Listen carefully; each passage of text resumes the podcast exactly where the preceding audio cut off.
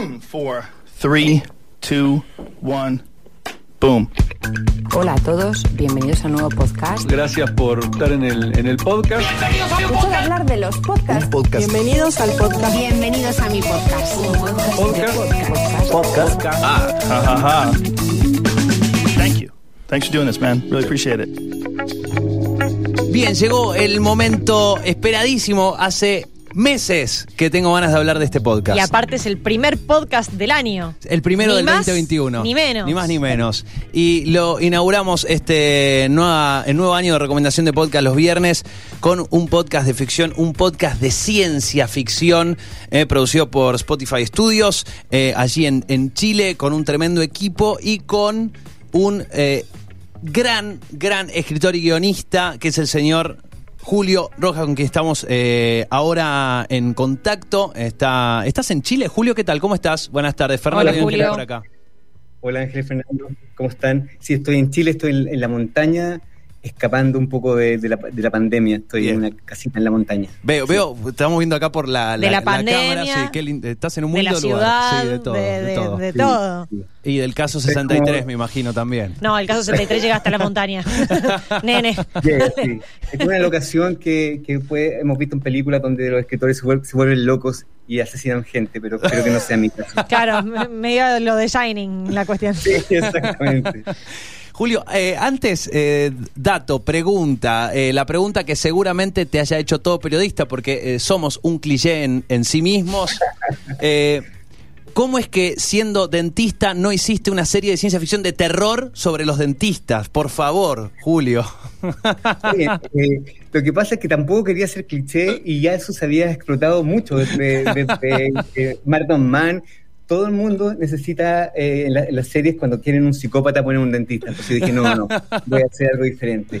Y de hecho te cuento que, que escribí una novela que se llama El visitante extranjero, que es un dentista que va tras Jack el destripador, eh, un, un poco para resalzar el- el- la mala fama que tenemos los dentistas. Excelente. Eh, me acuerdo el, el personaje de, de Steve Martin como dentista en la tiendita del horror. Qué personaje. Eh. Julio, Sí. eh, realmente eh, es, es- a ver, es un podcast para la- los que están escuchando y quien, y quien aún no lo haya escuchado, es un podcast de, de por sí, de eh, primer paso, se los recomendamos que lo escuchen, son eh, 10 capítulos que están disponibles en Spotify, un podcast de ciencia ficción que, lejos de escapar de lo que estamos viviendo, no quiero hacer mucho spoiler, pero lejos de Sí. escapar de lo que estamos viviendo, retruca lo que estamos viviendo. Sí, es un, es un podcast en espejo. Eh, que, bueno, la, ficción de anticipación genera eso, genera una especie de, de inquietud donde lo que hemos estado, lo que estamos escuchando o leyendo no, no- nos interpela y nos dice, espera un poco, esto, esto va- a pasar, no va a pasar, estoy involucrado en esto, ¿no? Y creo que eso se consigue. Pero, eh, pero definitivamente, eh, Fernando, Fernando fue muy fácil crear esto porque el 2020 dio todas las herramientas para que viviéramos en un escenario de ciencia ficción sin, sin quererlo. Sí. Es, eh, ¿Había algún, algún incipiente guion o algunos temas o algo relacionado a eh, la temática? ¿Estaba en tu cabeza previo a todo esto que estamos viviendo en la, en la real realidad? Sí, mira, la idea era antigua, el proyecto no. La idea, yo trabajé, bueno, volviendo al tema de dentista, yo trabajé como dentista de urgencia durante muchos años en un servicio de urgencia donde ah, veíamos de todo. Yo, yo no veía nada, yo casi, casi no llegaba a nadie para mi box, pero el resto eh, llegaba como eh, gran- eh, grandes casos eh, de urgencia. Y un día llegó un paciente psiquiátrico diciendo que venía del futuro y que debía evitar el fin del mundo. Entonces, y en un momento que había que, que manejarlo y todo, como yo estaba, él ya había visto todos los médicos del turno y no había visto al dentista, él pide hablar con el psiquiatra del turno. Entonces me van a buscar a mi box y me dicen, oye, tienes que hacerte pasar por un psiquiatra y hablo unos minutos con él mientras vamos a buscar los fármacos y todo y mientras lo, lo mandamos a otro lugar. Entonces, ¡Tremendo! yo- no, es tremendo, tremendo. Entonces yo llego ahí y, él- y estoy 10 minutos con un tipo que te juro que si estoy 5 minutos más, estoy con él y lucho contra él frente al, a- al sistema para vencer y, y revertir el fin del mundo. Era muy convincente. Sí, Eh, bueno, allí está el germen de la idea. Eh, ese es el germen. Y, bueno, y te llegó un año, un año, digo, por, en algún punto, de porquería para el mundo, pero casi ideal para explotar esta idea. Claro, porque eh, combiné eso con nada, que me pareció muy la película 12 monos y Sí. que- gran inspiración. Y en el delirio coherente, de repente pensé, oye, y ese y lo pensé el año en que el año pasado. Si este tipo hubiera venido y nos hubiera advertido que íbamos a estar con ciudades vacías, todo el mundo en su casa, con distancia social, eh, con, con animales en las calles, eh, ¿le creeríamos o no? Y eso fue como el germen de, ok, vamos a hacer un grupo de sesiones de conversación entre una psiquiatra y un, y un paciente. Y no sabemos qué es verdad y qué es mentira. Y las, las fake news, todo estuvo presente en, en este, en ese año y en este año. Es como si alguien nos viniera del futuro y dijera, mira, van a saltar el, el Capitolio de Estados Unidos y unos vikingos. Entonces, Tal cual. ¿Sabes? Eh, eh, que eh, quiero, quiero volver después a, a eso que decías recién, eh, en- entre la dificultad de reconocer la ficción y la realidad. Pero antes quiero preguntarte cómo fue para vos trabajar eh, tanto en tanta cantidad de proyectos donde la imagen tiene un peso importante a trabajar en un proyecto donde el audio es todo el peso, donde el paisaje, el panorama, la construcción.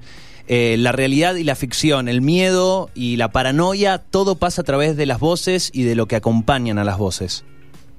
Sí, mira, yo tenía también el mismo miedo de cómo, cómo voy a contar sin poder ver. Pero eh, eh, cuando hice la, la primera prueba de entrevista, me di cuenta que, bueno, que es lo más natural del ser humano. La- las pantallas no, no, no pertenecen a la. No hay pantallas en la naturaleza. No, no vemos la realidad en un, en un rectángulo. Vemos la realidad y construimos la realidad desde niños por un relato hablado. Alguien nos cuenta. Esto desde la fogata eh, del hombre primitivo en adelante cada vez que construimos realidad la construimos porque alguien nos susurra esa realidad, nos cuenta esa realidad, sobrevivió a un evento y, y, la- y estamos diseñados para eso. y, y eso fue para mí la gran revelación, que uno puede, eh, lo- en los diálogos de Caso 63, eh, son diálogos de tiempo presente, que la entrevista, pero los diálogos se hablan de, de otras cosas y uno va generando un, un espacio narrativo inquietante y diferente a, a- a la conversación de tiempo presente, que es lo que pasa cuando uno está en una fogata con unos amigos eh, o, o una alta noche después de una fiesta y se crean esas conversaciones como de intimidad, donde uno empieza a dejar de escuchar al otro y empieza a estar en su mente imaginando lo que está escuchando. Si uno em- empezara a unir cabos, recién hablabas de, esto que te pasó cuando trabajabas en urgencias, de bueno, de esta pandemia que estamos viviendo, que arrancó hace un año atrás.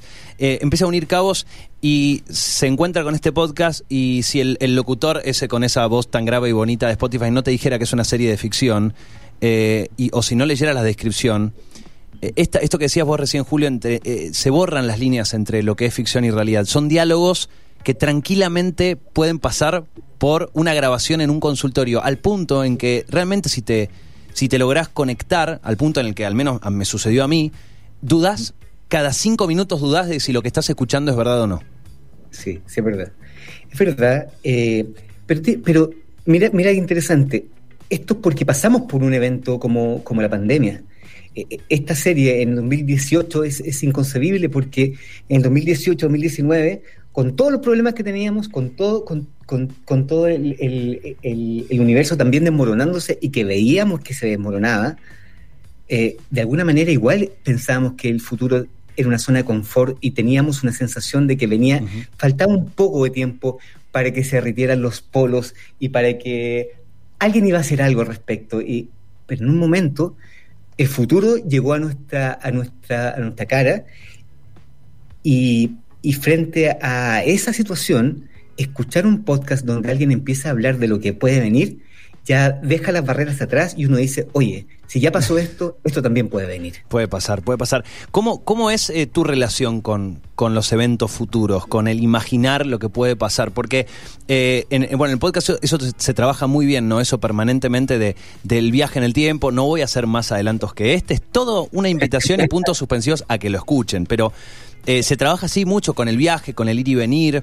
Eh, ¿cómo, ¿Cuál es tu relación y, tu, tu fantasía con, con el futuro? Eh, mira, en eh, he estado escribiendo mucho sobre el año 2012, ¿ya?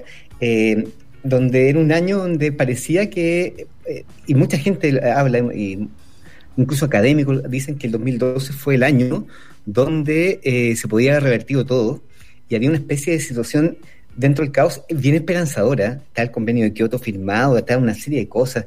Internet iba a servir para, para solidificar las democracias y para que el conocimiento transversal llegara a todos y íbamos a hacer, una, una, especie de, de, de, humanidad media utópica feliz de aquí a 50 años. Y eso no sucedió.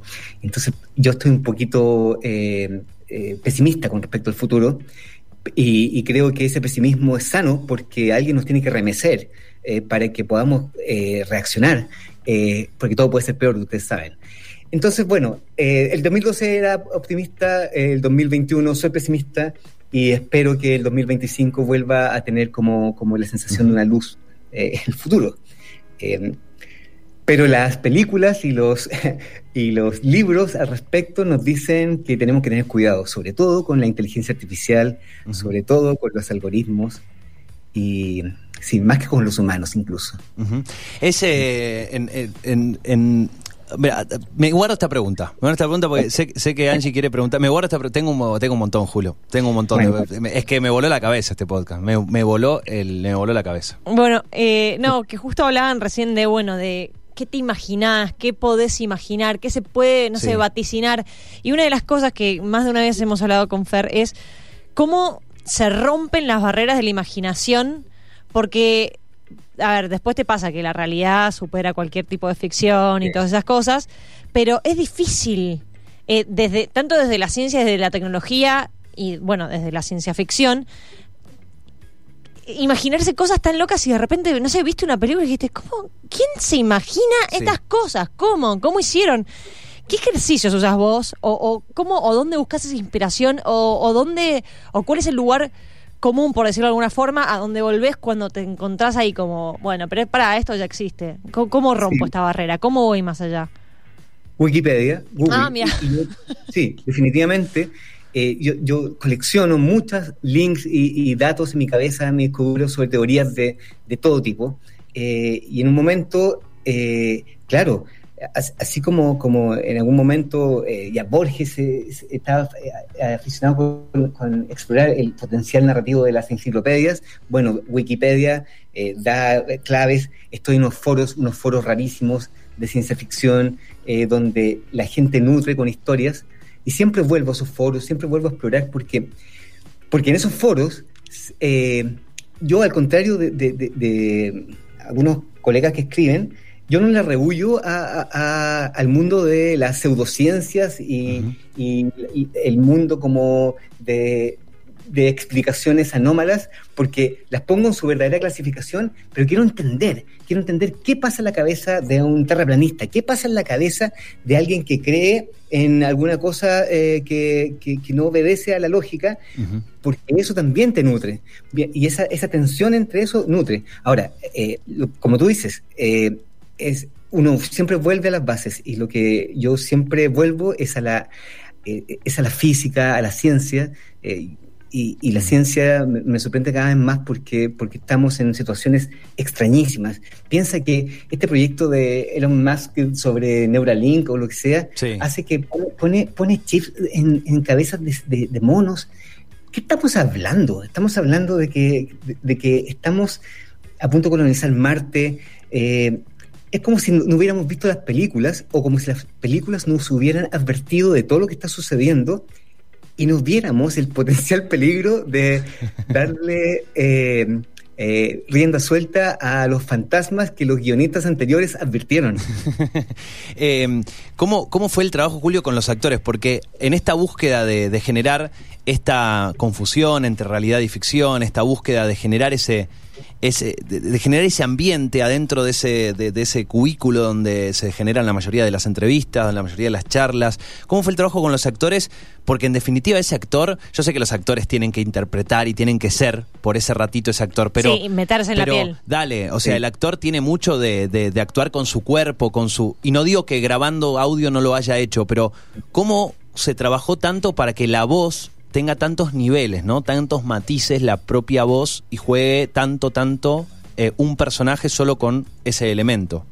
Sí, bueno, estamos hablando de uno de los mejores actores de Chile, Néstor Cantillana y la Antonia Seger son unos monstruos que, que, toman los guiones, se los ponen encima y se, se apropian. Y, pero tampoco tenemos que olvidar de que, de que la el 90% de las cosas que hacen son eh, relacionadas con el mundo de, la realidad, con dramas, con, con, grandes eh, conflictos de personajes.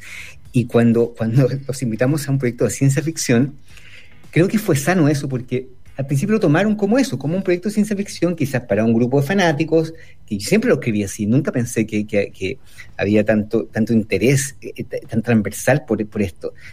y, de hecho, creo que eso fue como una fórmula eh, bien maravillosa de que nadie se metió en ninguna, no me cambiaron ni una sola palabra de, eso, porque venía en ese sentido.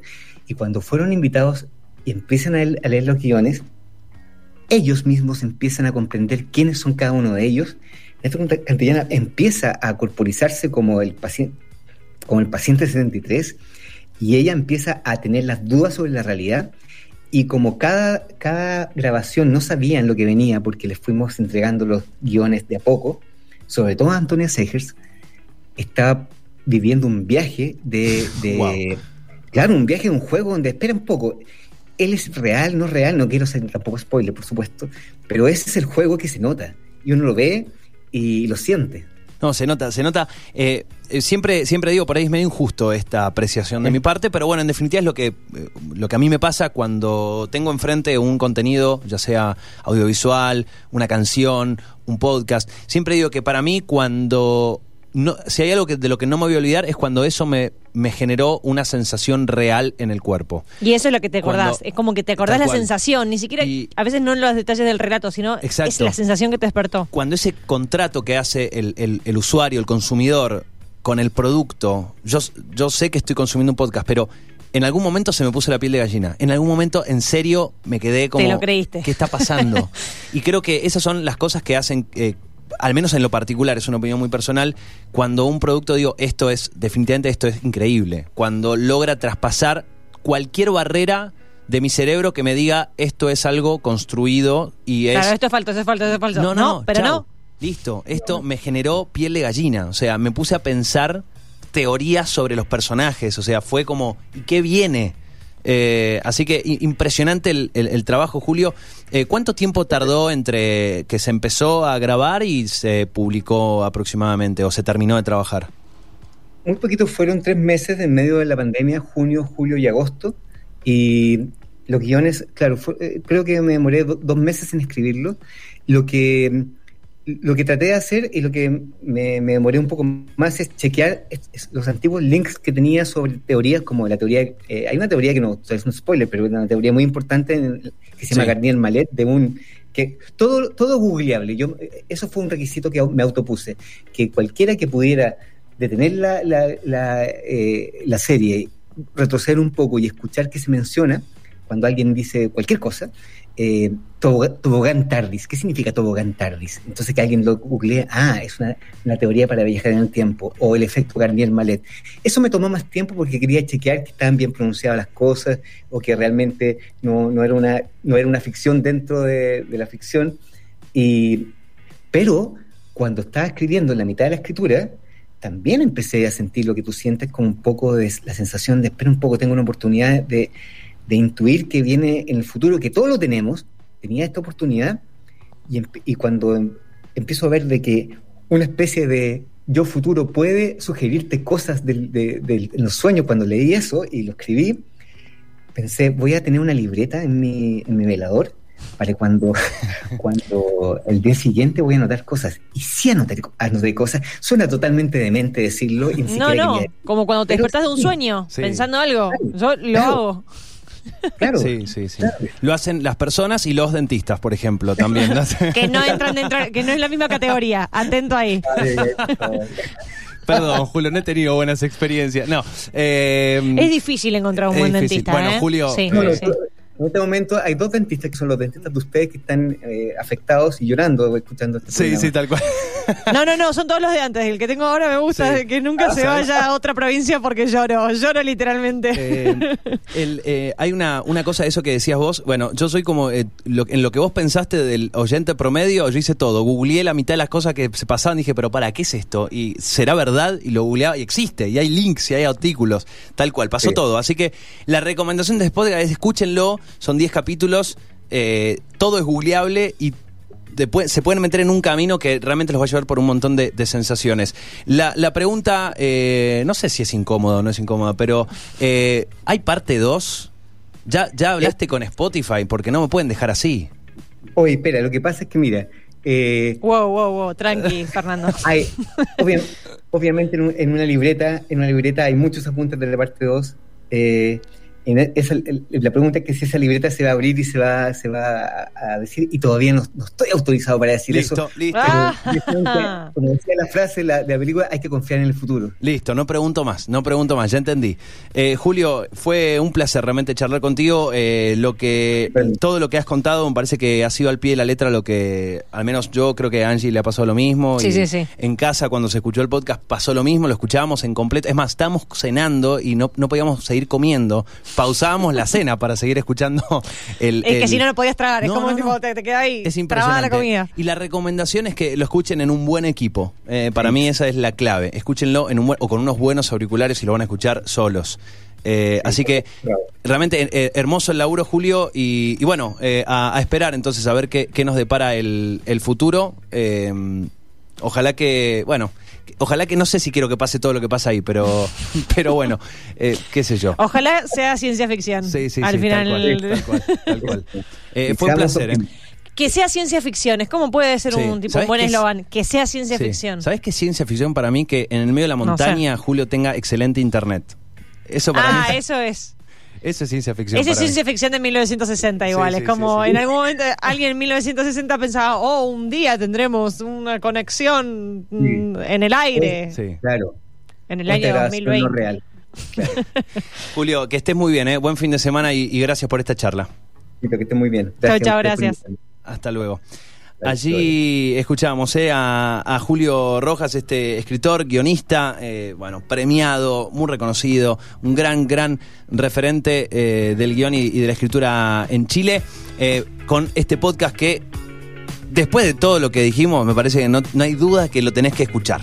Caso Tal cual. 63. Tal cual. Es el podcast que te estamos recomendando hoy.